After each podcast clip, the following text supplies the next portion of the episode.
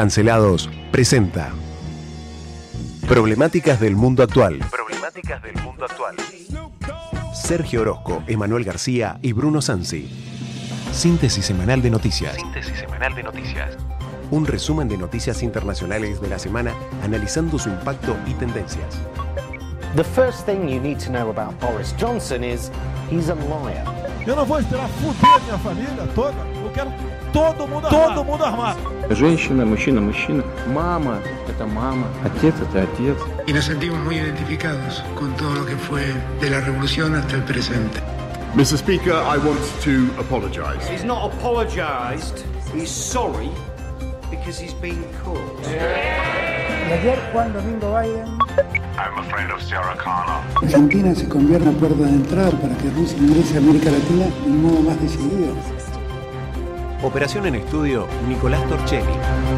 I'll be back.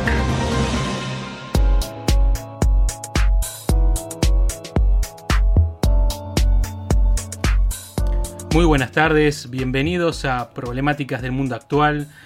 Eh, hoy es viernes, por fin es viernes, se siente el viernes, ¿no? Estoy acompañado con el profesor Sergio Facundo Orozco. Viernes y a qué costo. ¿Y a qué costo? Tremenda semana, tremendas noticias y quedó pendiente la, el gran desafío que, que planteó ayer Ulises, de buscar alguna noticia buena, linda, copada o algo que nos ayude a reflexionar, pero de otro, de otro modo, no siempre con las cosas negativas, pero bueno, en el transcurso de, de la fecha, como dicen los periodistas deportivos, vamos a hablar de alguna de ellas. Por lo menos una por día, ¿no? Más o menos. Va, es el reto que nos dejó Ulises Loskin el día de ayer, que, con el cual estuvimos analizando, estuvimos escuchando también la palabra en vivo de Bruno Sansi, que está siendo nuestro corresponsal y está en este viaje de trabajo en territorio ucraniano, que parecía que no, no, no, se, iba, no se iba a dar, pero cumplió, cumplió su promesa. Cumplió su promesa, se hizo cargo de sus palabras como un hombre de ley. Y ahora está esquivando misiles. Esperemos que, esperemos que no. No es como la canción del Piti Álvarez que decía esquivando balas con mi bicicleta. No, acá está esquivando misilazos. En un tanque. Así que bueno, Bien. aprovechamos mandarle un saludo grande a él y bueno, también a todo nuestro equipo. ¿Querés mencionarlos, Emma? A todo nuestro equipo, a Pancho, nuestro eh, Pancho, o sea, Francisco Pancho C, mejor dicho, nuestro señor locutor nacional, a Pame también, que le mandamos un saludo fuerte, a Ulises también, a Nadina, que también ayuda con las noticias, también que está en el grupo, y bueno, a Lorena, que está siempre pendiente de, cubrir las noticias de, de carácter eh, de, de educación y demás. Y no te olvides de Ana Paula, que ella arranca la semana con las noticias, siempre comentando la realidad con Bruno Sansi los comienzos de semana. Pero arrancamos nosotros hoy el viernes. ¿Te parece que vayamos a las noticias que nos quedaron pendientes de ayer? Vamos a arrancar con lo feo, ¿dale? Dale, vamos a, vamos a hacerle el caso a Ulises, a nuestro doctor, y vamos a, arrancan- vamos a ir arrancando con, con noticias que quedaron pendientes del día de ayer, jueves. Recordemos que hoy es 20 de mayo, viernes 20 de mayo, para empezar con, con buen pie. Y tenemos el relato o el dolor, por así decirlo, de las familias que están relacionadas con la masacre de Búfalo. La masacre que fue ocasionada por este joven Peyton de 18 años en la ciudad de Búfalo, que hay que destacar, este, este muchacho recorrió más de 350 kilómetros aproximadamente de de su ciudad natal para cometer este acto. Dejó un manifiesto en internet con mucha índole muy eh, xenófoba y racista, sobre todo en este crimen que, que se le ocasiona, que, que ha perpetrado el día, de, el día sábado o el día domingo de, esta pasada semana. Y hay una, eh, hay una demanda, por así decirlo, de la familia. Que la familia que, que se enteró de, de- que sus seres queridos fueron ejecutados en este acto terrorista para Biden. eh, por las redes sociales, Sergio, por Facebook y también por Twitch. Claro, Facebook y Twitch son plataformas virtuales, son redes sociales. En el caso de Twitch se transmite contenido en vivo. Eh, los, los streamers, que son las personas que inician estas, estos videos, muestran, por lo general muestran que están jugando videojuegos, que realizan alguna actividad. Muchos charlan con sus fanáticos porque por ahí se dedican a otra actividad. Pero tienen su cuenta de Twitch para hacer contacto con la gente que lo sigue. En este caso, eh, la, la masacre, la masacre de Búfalo, eh, fue transmitida tanto por Facebook, la famosa red social, como por Twitch, que es esta plataforma que estábamos hablando recién. Claro, y el video se, se viralizó rápidamente. Rápidamente. Si bien el artículo que habíamos leído para el día de hoy, para compartir con ustedes, dice que Twitch actuó con rapidez, eh, las personas dicen que en realidad, justamente las víctimas, las familiares de las víctimas, dicen que en realidad eh, tanto Facebook como Twitch son responsables de su dolor, porque no solamente se ejecutó a las personas eh, en cuanto a la, a la acción de este, esta persona, sino que también fue transmitida e incluso eh, los videos circulan por redes sociales, por WhatsApp, se comparten entre las personas. Uno puede incluso acceder a ese contenido en formato HD con muchísima calidad. Bueno, recordemos también lo que pasó hace un par de años, ya casi 3-4 años, en la, masacre de la mezquita en Nueva Zelanda, con índoles parecidas, similares a eh, racistas. Y también hay un, hay un dato importante que hablaron con las familias, eh, con, la, con la familia directa de Peyton, que es el perpetrador de esta, de esta masacre, y la familia le echa la culpa al COVID, a que el COVID lo volvió paranoico menciona eh, esta noticia y la entrevista que le han hecho y un poco se lava las manos en este sentido. Cabe destacar que se habla con el tío y la tía de este, de este muchacho. Yo eh, desconozco cómo será su, su vida, pero eh, tampoco justificar tal magnitud y tal masacre que en pleno siglo XXI por, por, una enfermedad, yo creo que eh, no, no, se estaría poniendo la lupa donde se tiene que poner, el análisis donde se tiene que poner. Pero bueno, por ahí para ir cambiando un poco las noticias, eh, ir a Alemania, donde una mujer fue herida en un tiroteo en eh, una escuela en el norte de Alemania. Una mujer ha resultado herida este jueves en un ataque armado contra una escuela secundaria en la ciudad de Alemania de Bremerhaven situada en el noreste del país, según confirma la policía. La Bueno. policía, sí, El- este autor de los disparos, esta escuela, eh, la, la identidad no trascendió, pero nos muestra algo ba- bastante particular, que es cómo en estos países eh, circula mucho el- la cuestión de las armas y por qué se va a atacar a instituciones. Es algo que, que a mí me despierta la atención, me llama la atención, porque nosotros eso no lo vemos tanto en, nuestros países, en los países latinoamericanos. Siempre lo vemos en Estados Unidos o algunos casos aislados de Europa. sí. Eh, este caso, que fue en Alemania, también eh, está, no, no te digo relacionado, pero va de la mano de otro, de otro caso, que fue en la ciudad de Essen, en el oeste de Alemania. Una semana antes aproximadamente. Un alumno de 16 años, un chico, un adolescente, perdón, de 16 años, eh, también planeaba un atentado con explosivos contra el centro educativo al que acudía, es decir, contra su escuela o contra su antigua escuela. No quedó bien claro eso, pero eh, han habido diferentes brotes de violencia en diferentes partes de los países de Europa del Norte y también de eh, Estados Unidos. Y con este condimento extra, por así decirlo, según fuentes del gobierno regional citadas en medios alemanes, el adolescente tenía en su vivienda textos con componentes xenófobos y antisemitas y existen indicios de que podría tratarse de un neonazi. Esto estamos tratando en pleno siglo XXI, hace una semana atrás. Eh, es eh, este adolescente, como bien dijiste vos, Sergio, de 16 años que es detenido con este presunto eh, también planificando cómo llevaría a cabo tal atentado como hizo Peyton el- el- dentro de este manifiesto que se da a conocer en internet donde también expone cómo eh, con un tiempo bastante determinado cómo iba a llevar a cabo eh, qué recursos iba a utilizar para cometer y cómo cometió este hecho pero teníamos una palabra de nuestro corresponsal Bruno Sansi. Exactamente, tenemos un audio, así que ahí Nicolás nos va a pasar ese pequeño fragmento con un pequeño saludo que nos manda Bruno Sansi del día de ayer. Bueno, lo que estamos escuchando ahora es el ruido de las alarmas. Así que en este momento estamos escuchando el ruido de las alarmas de ataque nocturno. Así que para que lo escuchen lo comparto con ustedes.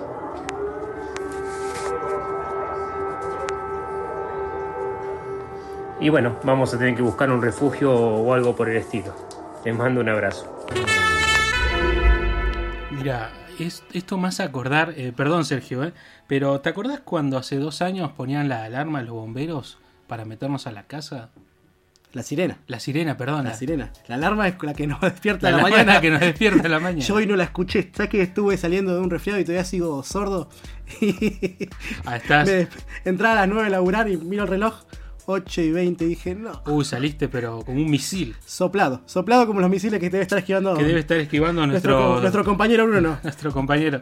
Eh, también nos envió una, una pequeña entrevista para que escuchemos con los oyentes. Una pequeña entrevista. Sí. ¿A quién entrevista? No sé, vamos a escuchar. I'm Steve. I'm not going to say last name. I'm traveling back to Ukraine. I went home for two weeks for a vacation. Um. Che, esto no se entiende nada. Está en ¿Se habrá confundido? No, este estar hablando con gente que habla en inglés. Obviamente, tenemos que presentar este documento que es bastante valioso, pero lo vamos a hacer en el día de mañana. El día de mañana.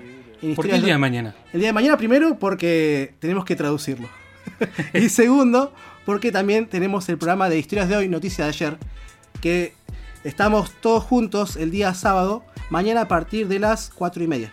Así que si quieren escuchar esta entrevista muy interesante que hizo nuestro colega Bruno Sansi, acompáñennos para poder traducir un poco. Vamos a descifrar qué dice. Es ¿Qué como- nos dice? Es como una especie, una especie de experimento. Vamos a hacer una, Y- un hicimos- trabajo historiográfico. Hicimos un clickbait igual, porque eh, el- eh, las personas que nos escuchan de lunes a viernes vamos a, a arrastrarlas, a empujarlas a que nos escuchen. Yo creo que igual nos escuchan los días sábados. Más que nada cuando están pendientes de, de, de qué sábado, sábado vamos a, a salir al aire. Así que bueno, cambiamos un poquito el tono de las noticias, Sergio, porque los viernes hay un tema preciso de todos los viernes en este programa. Sí, es verdad, es verdad. ¿Qué tratamos? Siempre trabajamos la cuestión de los países orientales o los países por lo menos lo conocemos como Medio Oriente. Exacto. Algunos los conocen como los países árabes, otros como los países islámicos o musulmanes, pero eh, la complejidad de ese lugar es bastante amplia. No todos son árabes. Por ejemplo, Turquía. Es verdad. Los turcos no son árabes. ¿sí? Lo que nosotros conocemos como el Estado turco actualmente. Ellos no, no comparten esa cultura. son- Cometemos el error de tomarlos todos en una misma bolsa. Claro, siempre metemos toda la misma bolsa. A los sirio leoneses se le dice turcos acá en Argentina, se los conoce vulgarmente como turcos, pero ellos son más ligados a la cultura árabe. Mezclamos mucho cultura, religión con idioma, también con Todo lenguaje. eso juntos. Además que también hay muchísimas religiones, no todos son musulmanes, hay muchos judíos, hay muchos eh, cristianos, ¿sí? Además, muchas de las personas que vinieron del Líbano hacia Argentina eh, profesan la religión católica o son maronitas, que es una variante de la religión cristiana. Recordemos, perdón, Sergio, te interrumpo. Recordemos que estamos hablando con el profesor Sergio Facundo Orozco también, que estás eh, dando clases en la universidad. Sí, trabajo, San Juan Bosco. trabajo en la universidad, acá en la Universidad Nacional San Juan Bosco.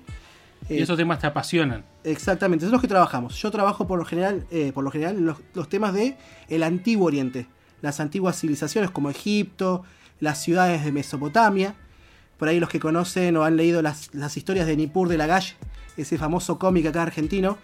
eh, yo trabajo el- la historia o el contexto de esa época, por lo menos. Y en la escuela, en la escuela igual. En la escuela también trabajamos, trabajamos mucho con esos temas. Y también me desempeño, como decías vos, en la labor de la educación secundaria. Como el tema que más laburo, que más trabajo es Medio Oriente, trajimos dos noticias para compartir con la, con la gente A ver, en el día de hoy. Durante la semana hubo una tormenta de arena que envolvió a los países del Medio Oriente, sobre todo los países de la península arábiga, ¿sí? varios Sí. países como por ejemplo Arabia Saudita, Qatar, que va a ser la sede del Mundial, Bahrein, Emiratos Árabes, sufrieron una tormenta de arena que lo mantuvo, en, en- ¿cómo decirlo?, expectante y con muchos cuidados durante varios días. Esto empezó hace cuatro días, ya en estos últimos días ha sido menor, ya está reduciendo. ¿Y es habitual esto en Qatar? Es habitual en esta región del Medio Oriente, pero es muy particular la cantidad de días seguidos que ha estado este fenómeno meteorológico. ¿sí?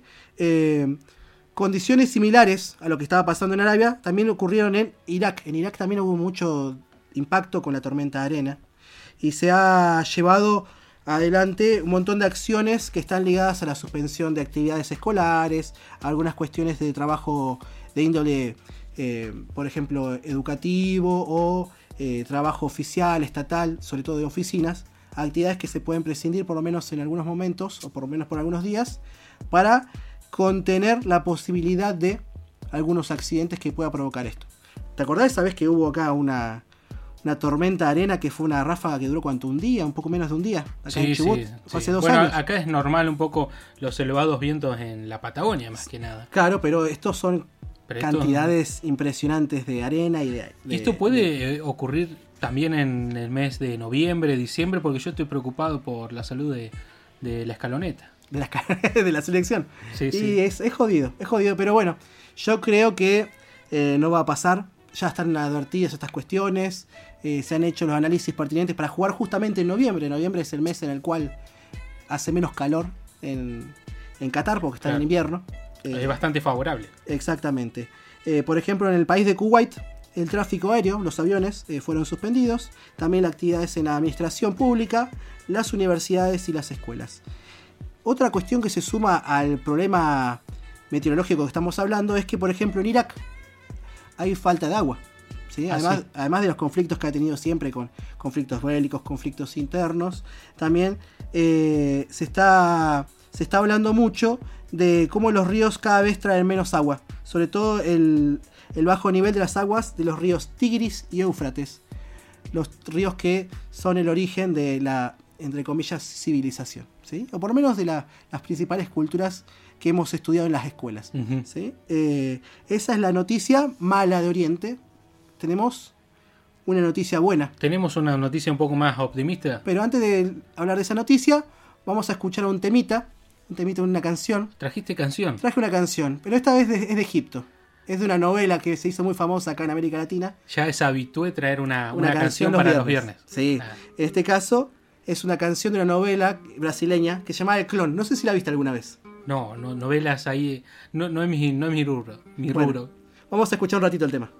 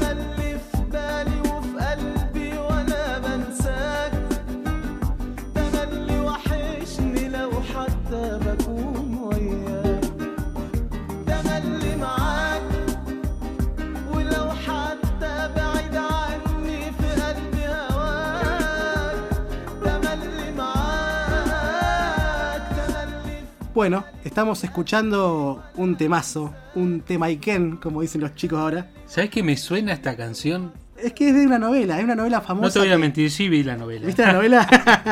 Para los que no conocen, la novela El Clon es una novela brasileña en la cual una joven chica eh, queda huérfana, se muda a Marruecos y se enamora de, de un muchacho. Después su vida se dividen, se separan, pero al cabo de unos años, creo que 20 años después, Sí. eh, vuelven a. El destino, como dice, los vuelve a juntar. Ah, Acá me. Nicolás me miraba, me decía, ¿no trajiste un tema más meloso? ¿No podías traer uno más meloso? Y yo soy de esos. Soy medio romanticón. A la antigua. Así que bueno. Este es el tema que se llama Tamali Mac, eh, interpretada por el gran cantante egipcio Amir Diab, que es el cantante del tema Habibi, que pasaban siempre en los 90. Sí, sí, Bueno, él es, ¿cómo el, él es el intérprete de Habibi también. Eh, bueno, seguimos con las noticias en, en Medio Con, e- Oriente. con esto de fondo. con este temazo de fondo. ¿Nos puedes ubicar un poco dónde queda Qatar, Sergio? Qatar queda en lo que conocemos como Medio Oriente. ¿sí? Esa Sí. región entre lo que sería Europa y África y entre la zona de la lejano oriente, que son los países de India, China y Japón. ¿sí? Queda en el medio, por eso Medio Oriente, según la visión por lo menos de los estadounidenses cuando uno pasa a ver el mapa. ¿sí? Ah, bien. Qatar queda muy cerca del el gran país árabe que es Arabia Saudita. Y ahí se va a disputar el Mundial de Fútbol 2022. y la noticia está relacionada con ello. ¿Qué noticia tenemos sobre Qatar, Emanuel? Tenemos justamente, mira, para ir cambiando un poco el tono de, de las noticias, tenemos a seis mujeres que por primera vez van a estar a cargo de un partido en el Mundial de Qatar. Tenemos a seis árbitros o árbitras, por así decirlo. Y dos de ellas son latinoamericanas. Tenemos la historia de Karen Díaz, que es la mexicana que va a dirigir algún, por lo menos un partido en Qatar. O bueno, se van a disputar el tema de que van a estar en el cuerpo técnico, en lo que es el bar, en lo que es eh, jueces de niña. Pero la participación y la inclusión por parte de la FIFA a árbitros mujeres, cabe destacar, eh, por lo menos como, como un- una noticia un poco más optimista dentro de, eh, las arduas portadas que comúnmente vemos en alguna agencia de información del país, de acá Argentina o de, o de afuera. Siempre se resaltaban estas cuestiones sobre Qatar, so- por ejemplo, que eh, no estaba- iban a estar permitidos los colectivos eh, homosexuales y otras disidencias sexuales. O por ejemplo, Algo que, que hablaba eh, la semana pasada, hablaban con Bruno. Exactamente. Y además eh, se habla mucho de que, por ejemplo, no van a haber expresiones en público, o por lo menos que estaban prohibidas, sobre todo de afecto entre personas de diferente, no solamente de diferente género o sexo, sino también eh, entre parejas homosexuales, que era lo más reprimido, o lo que no se iba a mostrar. Otra cosa era la prohibición de la bandera, eh, no sé cómo decirlo, la, la- la bandera del orgullo, se llama así, ¿no? La bandera del orgullo. eh, que también estaba prohibida durante la contienda y que muchos de los encargados del mundial hablaban que era una cuestión más de seguridad y de prevenir posibles incidentes entre la población local y los turistas que van a llegar con el mundial. Claro, sabiendo cómo va a ser el contexto donde van a estar. Eh, pero bien, tenemos a, esta joven mexicana que, digo joven mexicana, pero es de un amplio...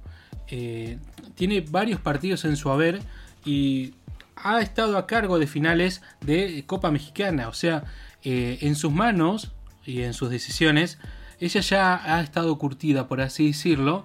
Así que es interesante porque estamos, o por lo menos hay seis mujeres que ya llevan eh, partidos de Champions, o sea, haber dirigido partidos de Champions, eh, definitorios de finales de, Copa, en, eh, en este caso por Karen Díaz, en la Copa de México.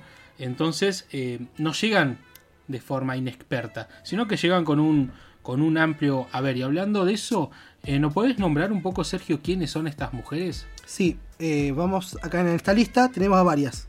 ¿sí? Stephanie Frappart de Francia, que ya dirigió la Champions League, el famoso torneo de clubes europeo. Sí. Tenemos a Salima Mukansanga de Ruanda, a Yoshimi Yamashita de Japón, Catherine Nesbitt de Estados Unidos, a New Sabak de Brasil y a Karen Díaz, que es esta árbitro que hablamos que es mexicana y que también dirigió una final importantísima, que es la Copa México, y que eh, el partido final justamente fue el de entre el equipo de León y de los Pumas, los Pumas de la UNAM. Así es. Eh, fue una de las grandes consagraciones de esta, de esta árbitro mexicana. Así que es una noticia agradable dentro de las cuestiones que estamos hablando, porque siempre se habla del- de la homofobia, del machismo en Medio Oriente, pero en este caso vamos a ver que en la organización van a ver y van a estar presentes las mujeres. Claro, Primer- yo calculo que igual la FIFA estaba buscando un poco de esa, esa parte de la inclusión, porque hablando de, de- de- de- de todo lo que, cómo ha sido criticada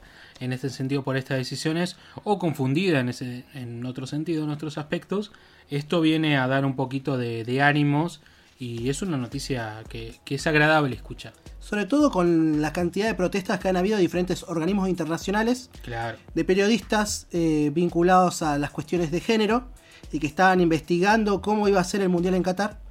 Y a su vez también eh, calmar, como decís vos, un poco las aguas de las protestas que tuvieron varias organizaciones o varias eh, asociaciones de fútbol de las naciones que van a compartir el Mundial o no. Por ejemplo, el caso de la presidente de, Alema- de Noruega, perdón, eh, la presidente de la Asociación de Fútbol, que es una mujer en Noruega.